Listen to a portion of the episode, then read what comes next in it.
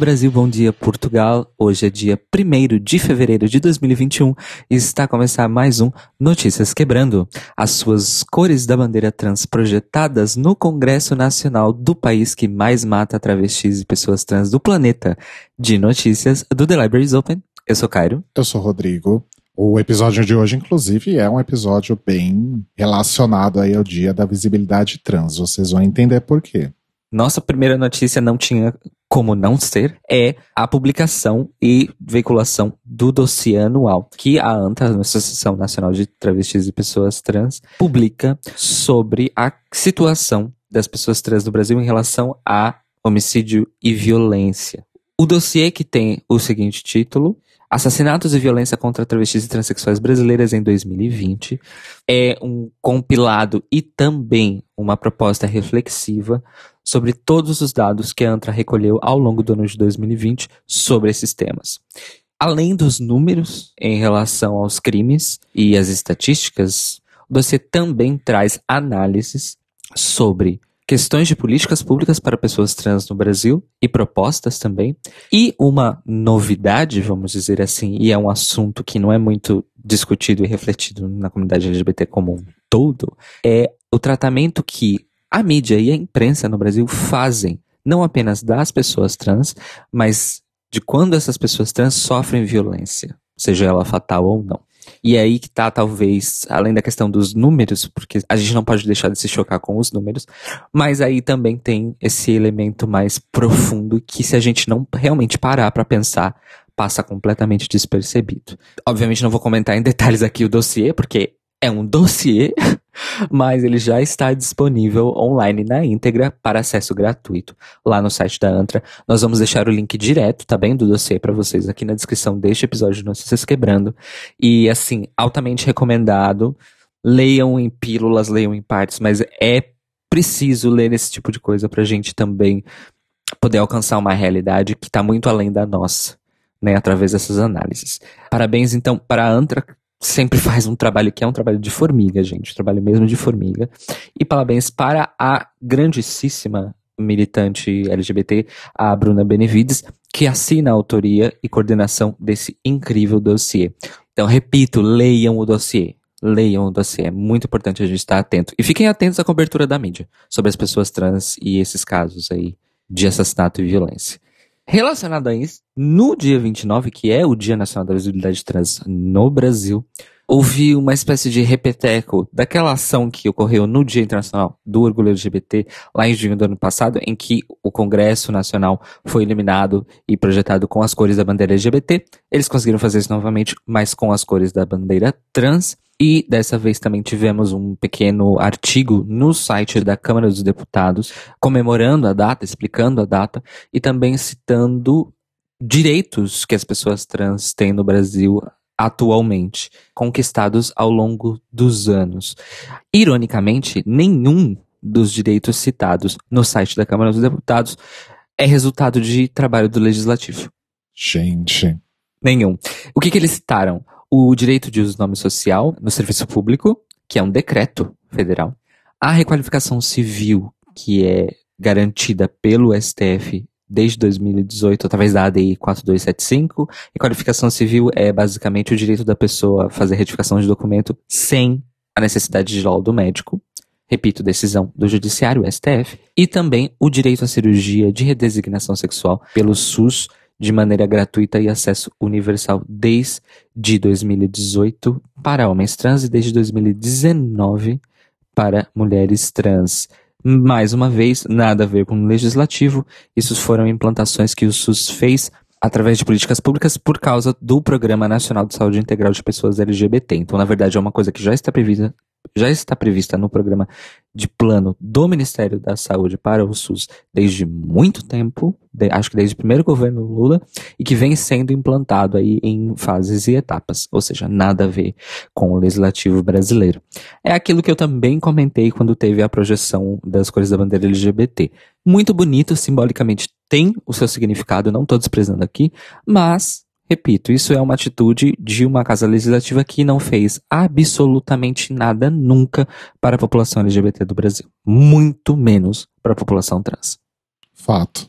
Falando em legislativo e pessoas trans, temos aqui notícias alarmantes vindas da cidade de São Paulo. Duas vereadoras trans, nesse caso, a nossa queridíssima Erika Hilton e a co-vereadora da bancada feminista do PSOL, a Carol Yara, sofreram atentados no último mês em São Paulo. No caso da Erika Hilton, o atentado foi de uma origem mais intimidativa, em que uma pessoa que se autodenomina garçom reaça, estou fazendo aspas com os meus dedos, invadiu o gabinete da Erika basicamente uma semana depois dela tomar posse, ainda na primeira ou segunda semana deste ano. E ele foi lá e foi intimidar ela, dizendo que, que seguia ela, que conhecia a história dela e a vida dela, que sabia tudo que ela falava e fazia e tal.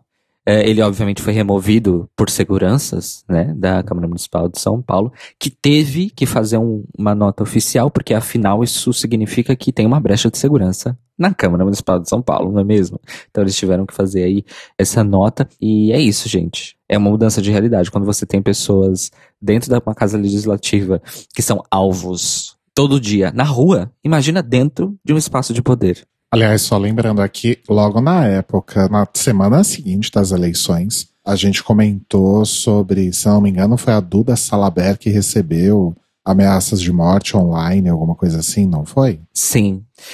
No caso da Carol Yara, que é uma pessoa trans, mas também é a primeira co-vereadora intersexo da cidade de São Paulo, ela, na verdade, sofreu um atentado mais grave.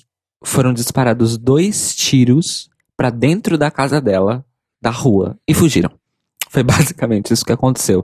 E, gente, isso foi semana passada. Isso foi no dia 27 de janeiro de 2021. Atenção. Ela já fez o registro do BO e também a Câmara Municipal de São Paulo tem que tomar atitudes porque um dos privilégios, vamos dizer assim, que os eleitos têm é realmente preservação da sua integridade física. Vamos lembrar que Jean Willis abandonou seu cargo na Câmara dos Deputados e fugiu do Brasil justamente porque a Câmara dos Deputados não fornecia para ele a segurança que ele necessitava nesses termos, né, de integridade física, mesmo ele recebendo ameaças de morte basicamente toda semana durante anos e anos e anos a fio. O nosso objetivo aqui coletivo é que não tenha que acontecer a mesma coisa com as nossas queridíssimas vereadoras eleitas em São Paulo.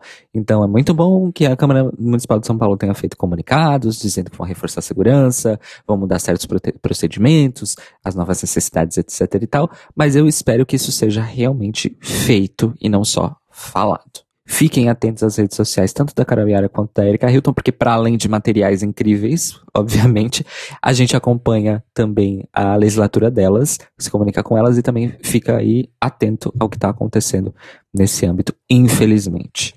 Mas uma coisa boa aconteceu com a Erika Hilton. O atual governador do Amazonas, Wilson Lima, do PSC, estava já programado e agendado para sentar na cadeira do Roda Viva, nesse, virtual, né, nesse caso, nesses momentos de pandemia, nessa próxima, hoje mesmo, dia 1 de fevereiro.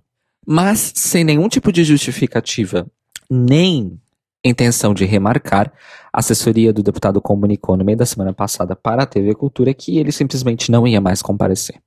O que isso significa? Significa que hoje à noite, dia 1 de fevereiro de 2021, à noite, vocês que estão no estado de São Paulo podem sintonizar na TV, paga ou aberta, e vocês que estão ao redor do Brasil e do mundo podem assistir online no canal do YouTube da TV Cultura o Roda Viva com ela, ela mesma, Erika Hilton. Maravilhosa. A entrevista dela estava originalmente programada para acontecer mais para frente, no final do mês de fevereiro, e aí eles conseguiram antecipar. Então é hoje à noite mesmo, amores. Eu sei que o horário provavelmente bate com The Library is Open, mas eu prometo que eu não vou ficar chateada se vocês não escutarem o Libraries Open ao vivo para assistir a entrevista da Erika. Era isso que eu ia falar. Inclusive, se não tiver ninguém no chat dessa vez, a gente vai ficar feliz, a louca, né? É, desde que vocês estejam assistindo a Erika Hilton.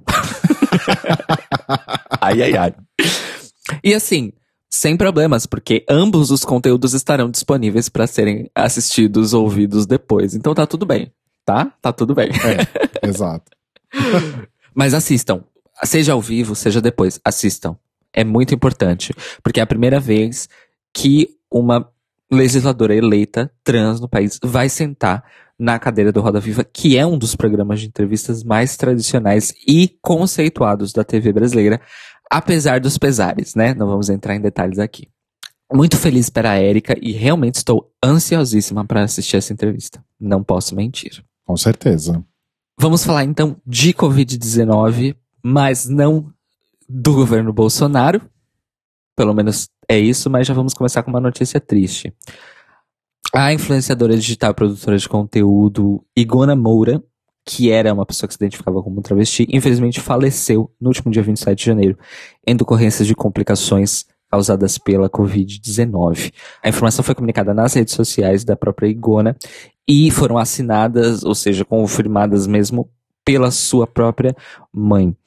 A Igona Moura causou aí algum furor para além de conquistar o seu público, mas no final do ano passado, porque ela fez stories e postagens nas redes sociais frequentando, realmente sem nenhum pudor, festas clandestinas, enquanto ainda estamos, estávamos na pandemia. A grande questão dessas situações é que, depois de receber críticas por ter ido nessas festas, ela tripudiou em cima das críticas e diz que ia aglomerar mesmo, e é isso aí. Infelizmente, ela faleceu por causa da Covid-19. Houve quem tripudiasse em cima da morte dela, se é que vocês conseguem acreditar numa coisa dessas. Infelizmente, houve muito, viu? Acho que o que eu mais vi em tweet e retweet foi gente tripudiando. Foi bem triste isso. Muitas pessoas da nossa comunidade, pessoas famosas da internet, a Antra mesmo também, reagiu a essa notícia da morte dela, mas eu gostaria aqui de ler mesmo dois tweets que a nossa amadíssima Jupi do Bairro fez sobre o ocorrido. Abre aspas. Nunca falei da Igona, pois sempre me senti muito incomodada de como a tratavam e de certa forma me via nela um corpo abjeto, uma travesti, preta e gorda, aproveitando o melhor momento da sua sofrida trajetória. Ser um corpo objeto. Equivocada? Muito, até irresponsável. Mas nunca se preocuparam com pessoas como ela, como eu. Para quem nunca teve nada, a fama, dinheiro e a possibilidade de sentir viva bate diferente para muitos corpos. Infelizmente para ela foi um cenário trágico. Voa Igona, sinto muito, mesmo. Fecha aspas. Eu acho que isso diz tudo, sinceramente. Porque ela pode ter sido irresponsável, pode ter sido até cínica naquela situação, mas é aquela coisa.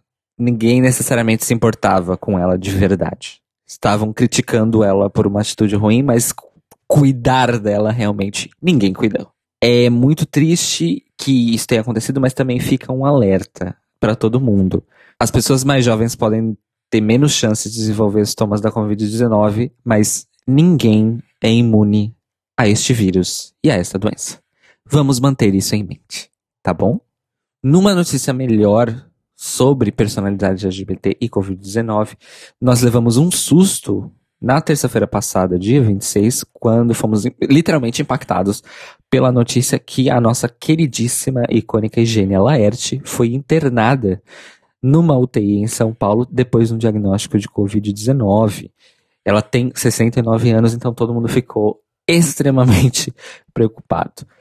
O alívio veio dois dias depois, no dia 28, quando foi confirmada a transferência dela para um leito comum para continuar o tratamento contra a Covid-19 e que ela já estava fora de risco maior, já estava melhor de acordo com a própria família dela, o estado de saúde dela no momento não é mais grave, mas ainda requer cuidados que só podem ser fornecidos num leito de hospital. Então ela ainda não foi liberada para ir para casa, mas está fora da UTI. E aí todo mundo respirou mais aliviado. Tudo vai dar certo, ela vai se recuperar e vai voltar para casa. Né? Beijos para Laerte, maravilhosa. Beijos e força, Laerte. Continua se recuperando aí, porque a gente precisa muito de ti. É, fica com a gente aqui fica com a gente, foge não. E, pela primeira vez em sei lá quanto tempo, nós terminamos esse Manicom Brasil S.A. com uma boa notícia. Sim.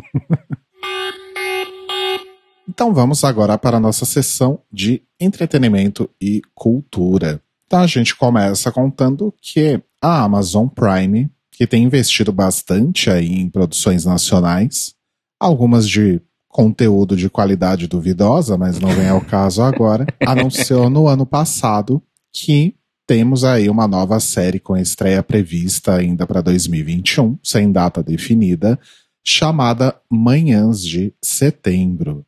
E a protagonista é ninguém mais, ninguém menos do que a nossa querida, maravilhosa Salve Salve Lineker.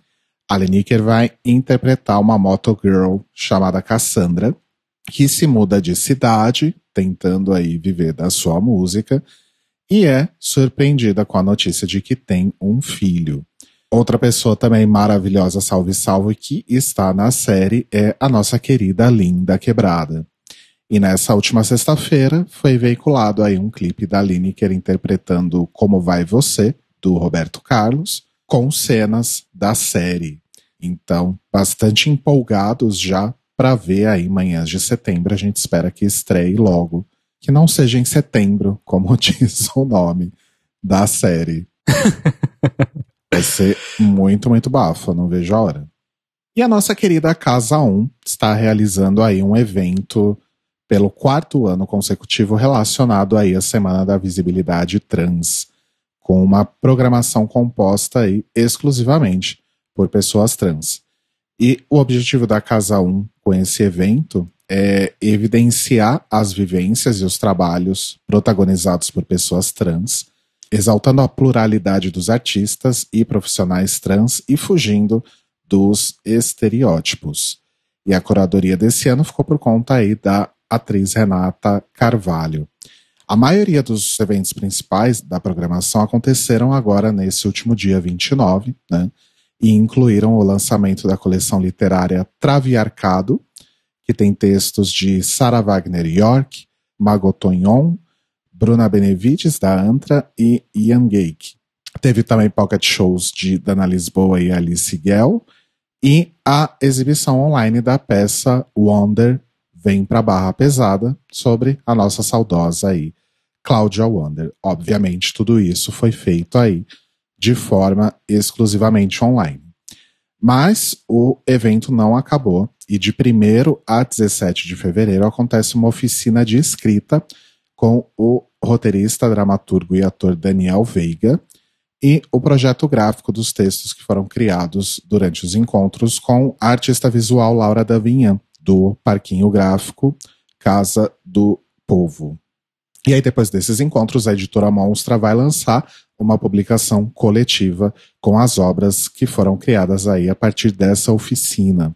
As inscrições e a oficina são gratuitas, então fiquem de olho aí nas redes da Casa 1 até para ver se ainda tem vaga disponível aí para participar desse evento e também vamos acompanhar aí o que vai sair depois né, dessa oficina.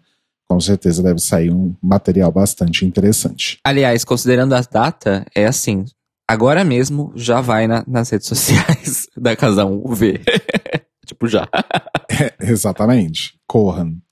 E uma ótima notícia que a gente teve aí essa semana também foi que o Museu da Diversidade Sexual, aqui em São Paulo, anunciou aí o, o número de visitantes virtuais do ano de 2020 e, ao todo, o museu recebeu aí 2 milhões 368 mil 928 visitas virtuais durante o ano de 2020.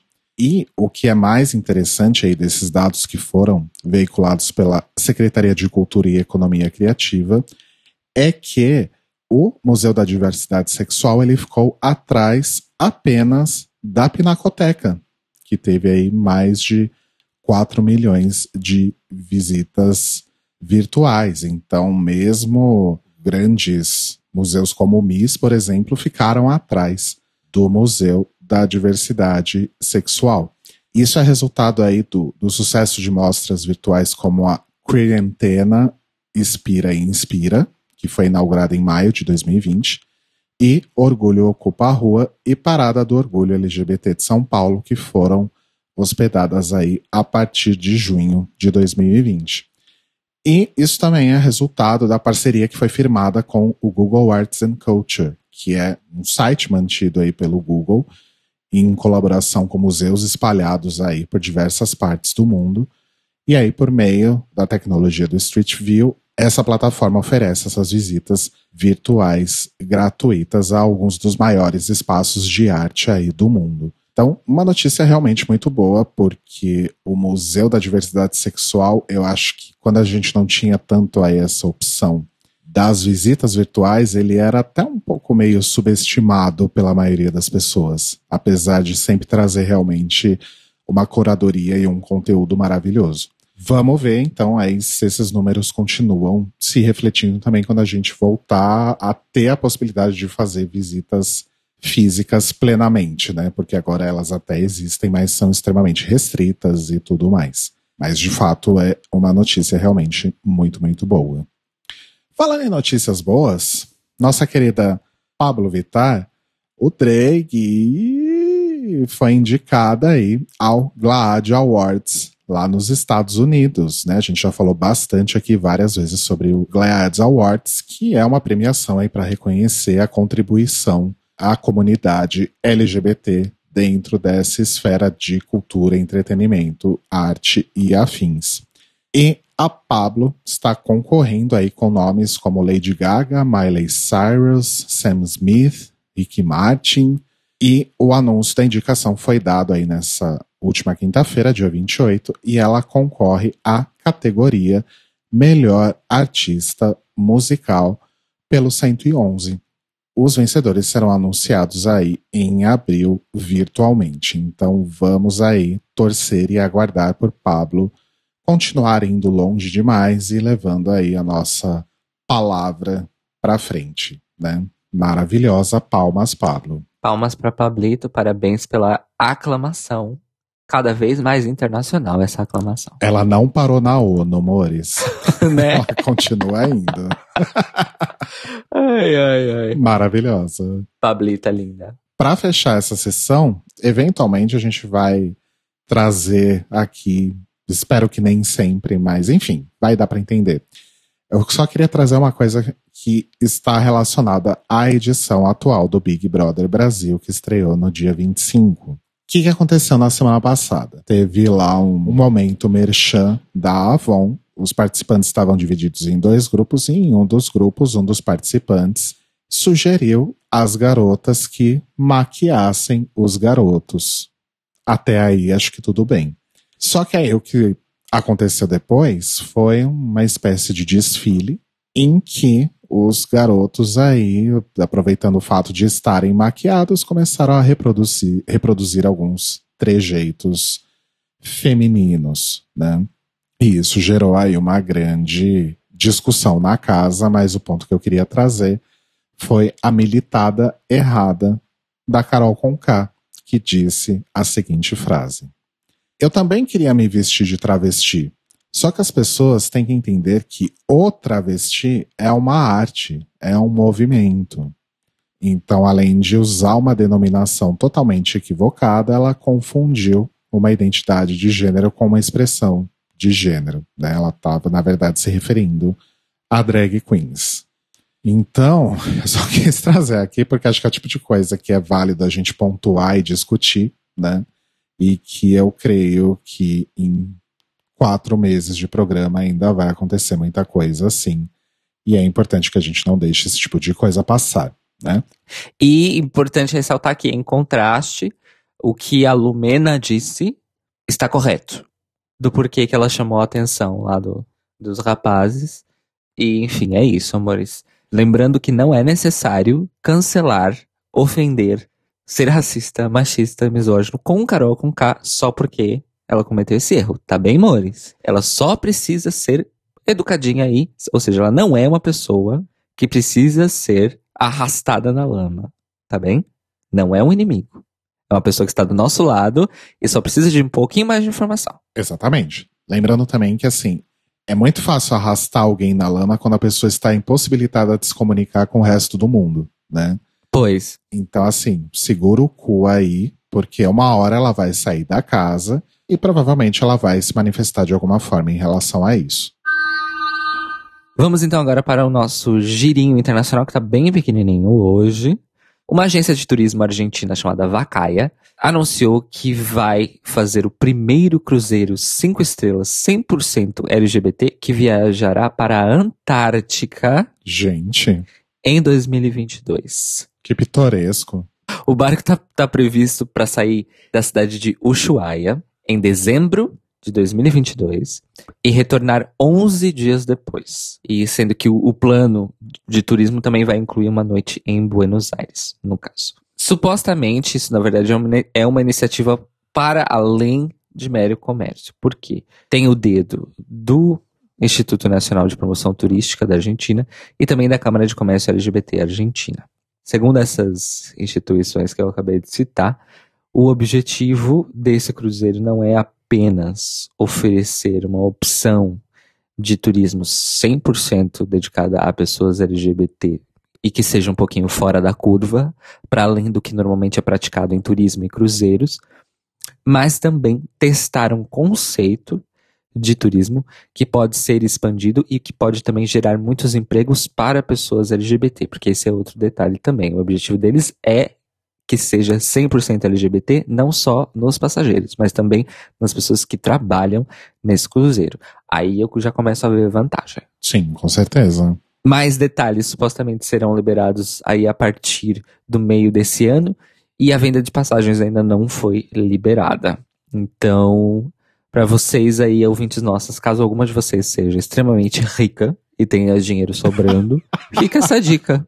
E queira passar muito frio. Se bem que vai ser no verão. Não sei o quanto isso influencia. É, mas é Antártida anyway, né? E assim, eu fico pensando se, ok, né, vamos tentar ser otimistas, mas será que isso realmente é algo viável já para 2022? É aquela coisa, né? O pessoal tá trabalhando com previsão e marcação de eventos e coisas assim. Não. Tem pessoas que estão sendo otimistas e tem pessoas que estão sendo otimistas, porém cautelosas. Uhum. Eu ainda acho que dezembro de 2022 é, pode soar como otimismo, mas eu ainda acho que é um otimismo cauteloso. Porque a Argentina já está sendo vacinada, né? Talvez eles realmente tenham atingido o mínimo da porcentagem da imunização coletiva talvez até o final do ano que vem. Não sei dizer. Mas é aquela coisa também, eu tô falando isso, mas é obviamente que é óbvio que esse cruzeiro vai atrair pessoas do mundo todo, né? Então também não sei como é que vai ser essa dinâmica. Enfim, estou curiosa. Obviamente não estarei lá, duh, mas confesso que depois que acontecer, eu quero ver imagens. Cruzeiro com isolamento social, igual as festas da The Week, que tem cercadinho. Deve ser tipo isso. claro, porque se você se fecha no, no quarto cabine, o Covid fica lá. Exato. Fechadinho. Ele não vai entrar. em notícias menos curiosas e mais revoltantes, mas com o final feliz? Ponto de interrogação. Vocês vão entender o que eu vou dizer. Ai, feliz, feliz sim. Feliz sim. Feliz sim, mas, mas tem, tem, tem camadas, eu vou explicar. Ocorreu na semana passada, especificamente no dia 28, quinta-feira, uma expulsão na edição atual portuguesa do Big Brother. O concorrente Elder Teixeira é um dos participantes da atual temporada que se chama Duplo Impacto, porque eles basicamente reuniram os elencos de duas edições anteriores do Big Brother português numa nova edição. What a concept, né?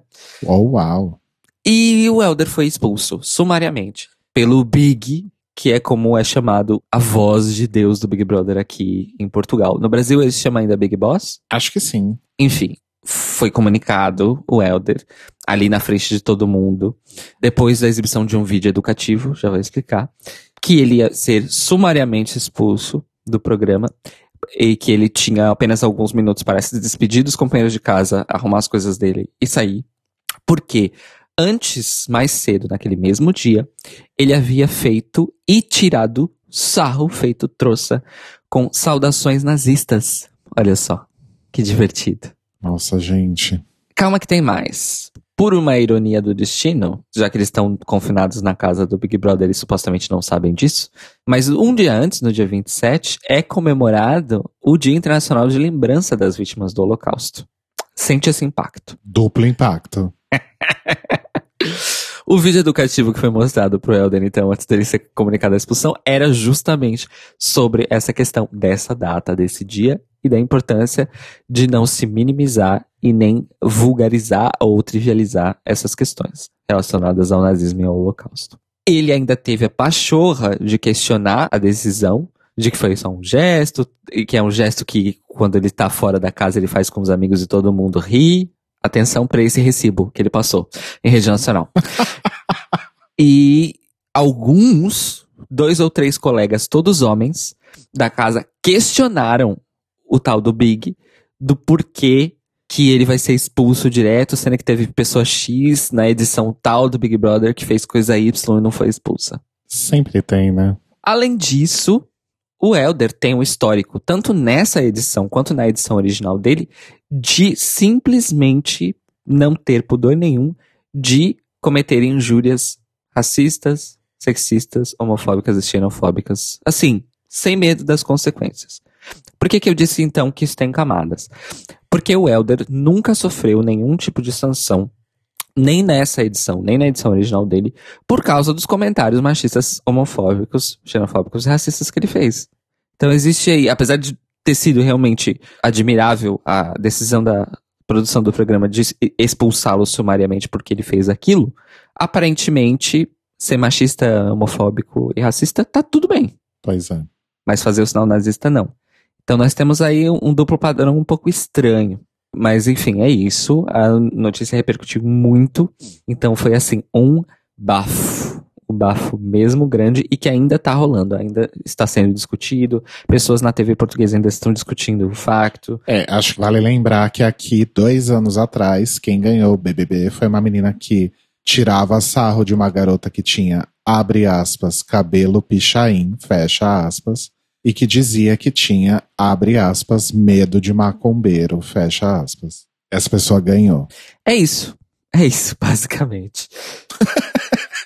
Para quem quiser ver um, um, pequeno compiladinho do que aconteceu, é só buscar no YouTube por expulsão Big Brother nazista e vocês vão achar um videozinho bem educativo que só mostra, tipo, os momentos chaves que levaram à expulsão dele, incluindo a expulsão em si. Mas olha, é para ser muito sincero, assim, quando eu vi o vídeo e eu vi a cara de desespero dele recebendo a notícia da expulsão, eu fiquei bem feliz.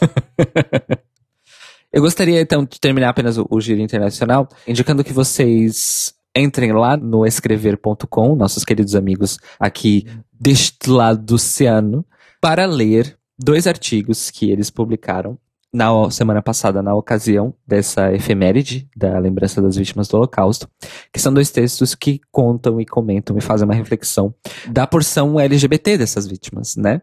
Que eram alvos, inclusive considerados prioritários pelo regime, regime nazista. Então nós temos um texto comentando a história do Triângulo Rosa, desde como ele foi incorporado pelos nazis até ele ter sido ressignificado como um símbolo do próprio movimento LGBT, e um outro texto comentando da história, uma história da qual não se fala, porque um dos alvos principais e quem portava o Triângulo Rosa eram especificamente os homens identificados como não héteros. Mas a história das mulheres identificadas como não héteros sob o regime nazista nós não conhecemos. E esse texto do Escrever fala sobre isso, a história das mulheres lésbicas e bissexuais nos campos de concentração nazista. Duas leituras muitíssimo interessantes. Eu vou deixar o link de ambas aqui na descrição desse episódio, mas se você não quer esperar, vai lá no escrever.com, já está na primeira página e leiam, vale muito a pena. Parabéns para Pedro, Nuno e toda a equipa do Escrever por enfim, não deixar passar em branco e trazer também informações que precisam ser trazidas à tona. Então é isso, amores. Escrever sempre arrasando muito. E agora vamos para o nosso boletim Drag Race, seu drops de notícias sobre RuPaul, Drag Race e correlatos, que hoje está bem curto, não tem muita notícia interessante. Hoje está basicamente uma coluna da Sônia Abrão, o Greg Race, das fofoca aqui. Mas vamos lá. Na verdade, a gente vai começar com uma notícia que é bem triste.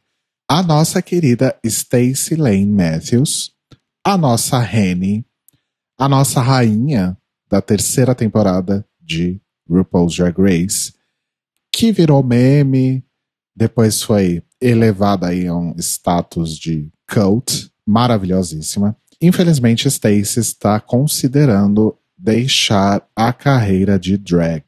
No seu Instagram, ela postou o seguinte: 20 anos de drag tá bom para mim. Eu posso ter decidido me aposentar. Se eu realmente o fizer, só saibam que o apoio que vocês me deram tem sido incrível. Eu preciso explorar outras coisas.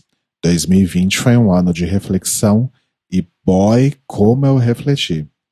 Então, tá aí, amores. Infelizmente, talvez Stacey abandone aí a carreira de drag, mas como ela diz que precisa explorar outras coisas, acho que podemos aguardar aí novidades incríveis sobre Stacey.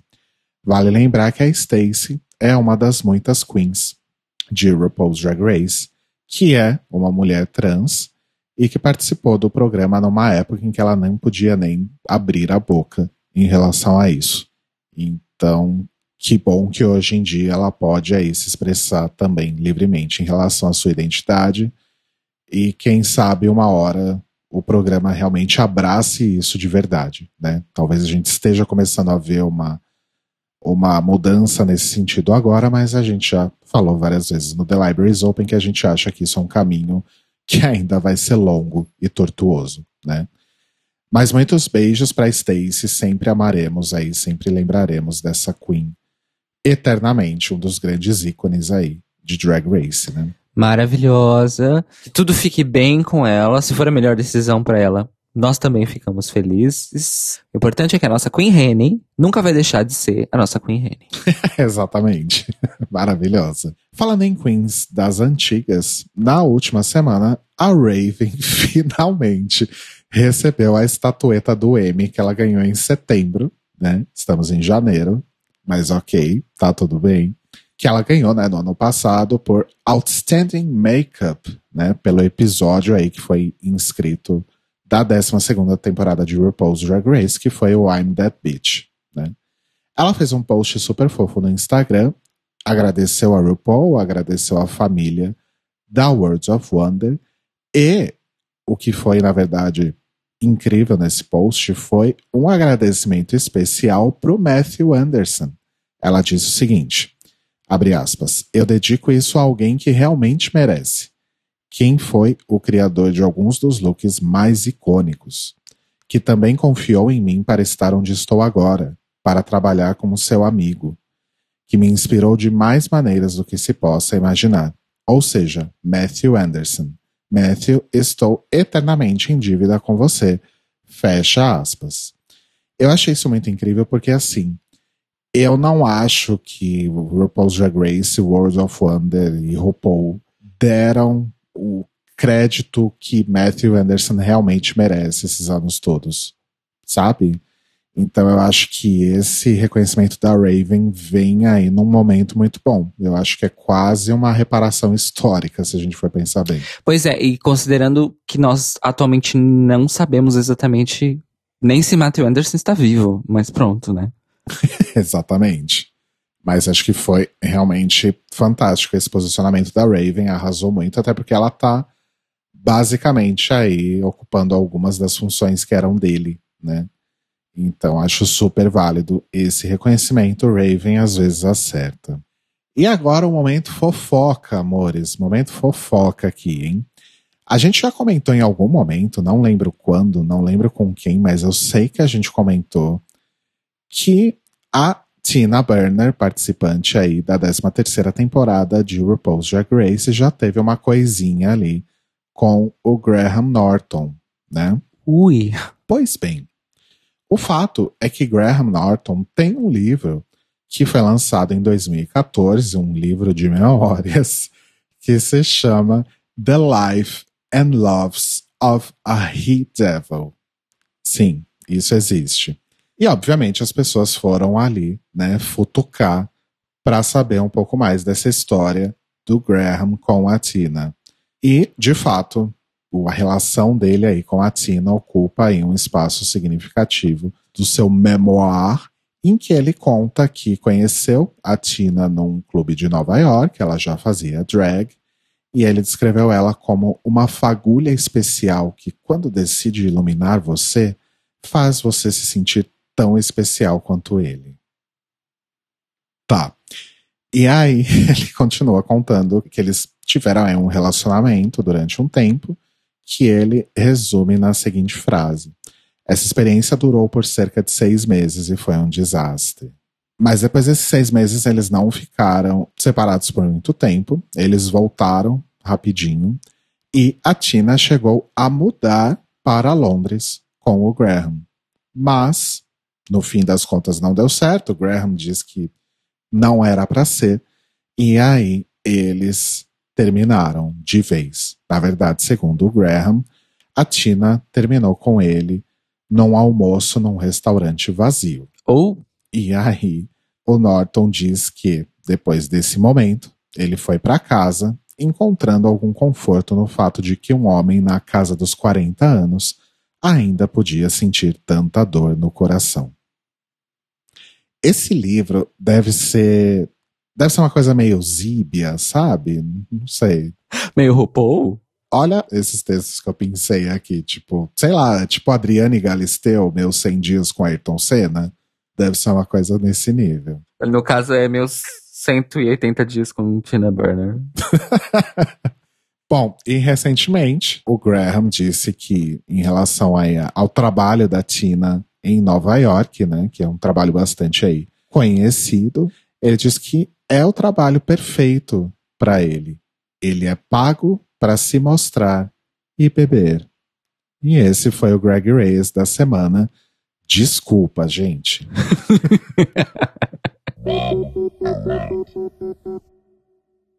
O Notícias Quebrando hoje teve informações do Gay Blog BR, da revista Isto É, da revista Fórum, do G1, da coluna Splash no UOL, do Observatório G, do Escrever, do Instagram da Stacey Lane Matthews, da revista Out e do Huffington Post UK. E a sua indicação para hoje, Cairo? Algum livro de memórias de alguém? Uma coisa assim? Memoirs of a Gay Chá. I'm still here. Gente, eu vou fazer uma indicação simples e rápida que estreou no final da semana passada a segunda temporada de Bonding, a incrível série da Netflix sobre uma dominatrix e o seu assistente bicha. É isso, assistam simplesmente Bonding. A segunda temporada tá muito boa, muito, muito, muito, muito, muito boa, muito boa. Devo dizer que melhor que a primeira, talvez. E é basicamente isso. Se você não assistiu ainda nem a primeira temporada, aproveite e já assiste as duas. Vale muito a pena, sério. E você, Rodrigo? Bom, eu vou aproveitar que a gente está nesse momento BBB, né? Que a gente até falou sobre isso aqui. E vou indicar o podcast Big Bicha Brasil, da Duda Delo Russo e do Paulo Fraga, em que eles estão comentando aí a atual temporada com três episódios por semana, sempre trazendo aí convidadas especiais, como a Lia Clark, por exemplo, que participou aí de dois episódios. Então, é divertido ver né, gente comentando BBB, principalmente quando é gente como a gente, digamos assim, né? Então ouçam aí nas plataformas de streaming, né? não sei se tem feed para agregador, mas enfim, ouçam aí o Big Bicha Brasil se você está acompanhando, acho que é um, é um complemento bem interessante. E o Notícias Quebrando cai para você então toda segunda-feira de manhã no seu feed e também vai lá para o nosso YouTube em youtube.com.br The Podcast e também está disponível nos serviços de streaming. Tudo para servir melhor você, nosso ouvinte. Escolha as várias maneiras de escutar o Notícias Quebrando. Eu não sei de onde saiu isso, mas enfim. Eu gostei.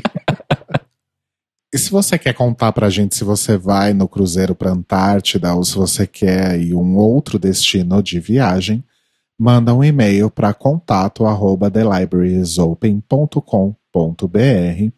Segue a gente nas redes, no Twitter e no Instagram. Nós somos Tlio Podcast. E considere aí a possibilidade de dar uma ajudinha pra gente aí, pra gente manter o The Libraries Open e o Notícias Quebrando rodando muito bem através da nossa campanha lá no Apoia-se, em apoia.se barra The Library is Open. E nós nos ouvimos e nos falamos novamente hoje à noite, a partir das 21 horas, horário de Brasília, e meia-noite da terça-feira, horário de Portugal, no nosso YouTube, em youtube.com.br podcast, e também na nossa Twitch, twitch.tv barra podcast, ao vivo para comentar o quinto episódio da 13 terceira temporada de RuPaula e as drags correndo. Vrum. Vrum, vrum. Então estejam conosco, bebam bastante água, usem máscara, não fiquem batendo perna por aí, deixem estas lindas bundas dentro de casa, o máximo possível. E até mais tarde. Beijinhos. Até daqui a pouco, amores. Beijos.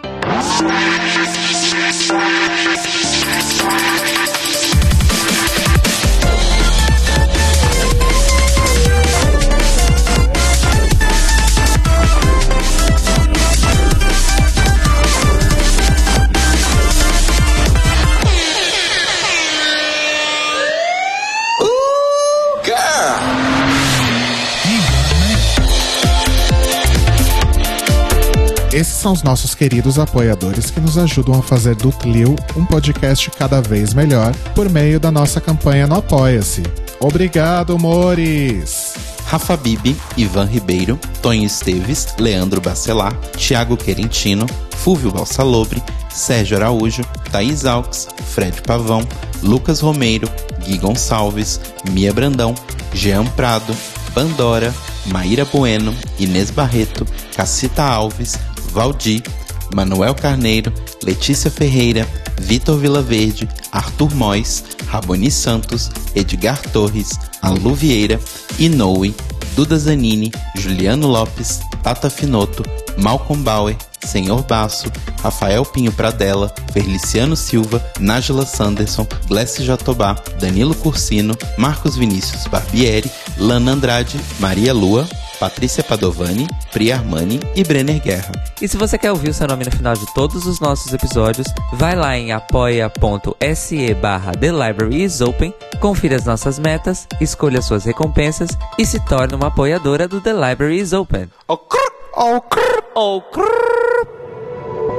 Este podcast faz parte do movimento LGBT Podcasters. Conheça outros podcasts através da hashtag LGBT Podcasters ou do site www.lgbtpodcasters.com.br.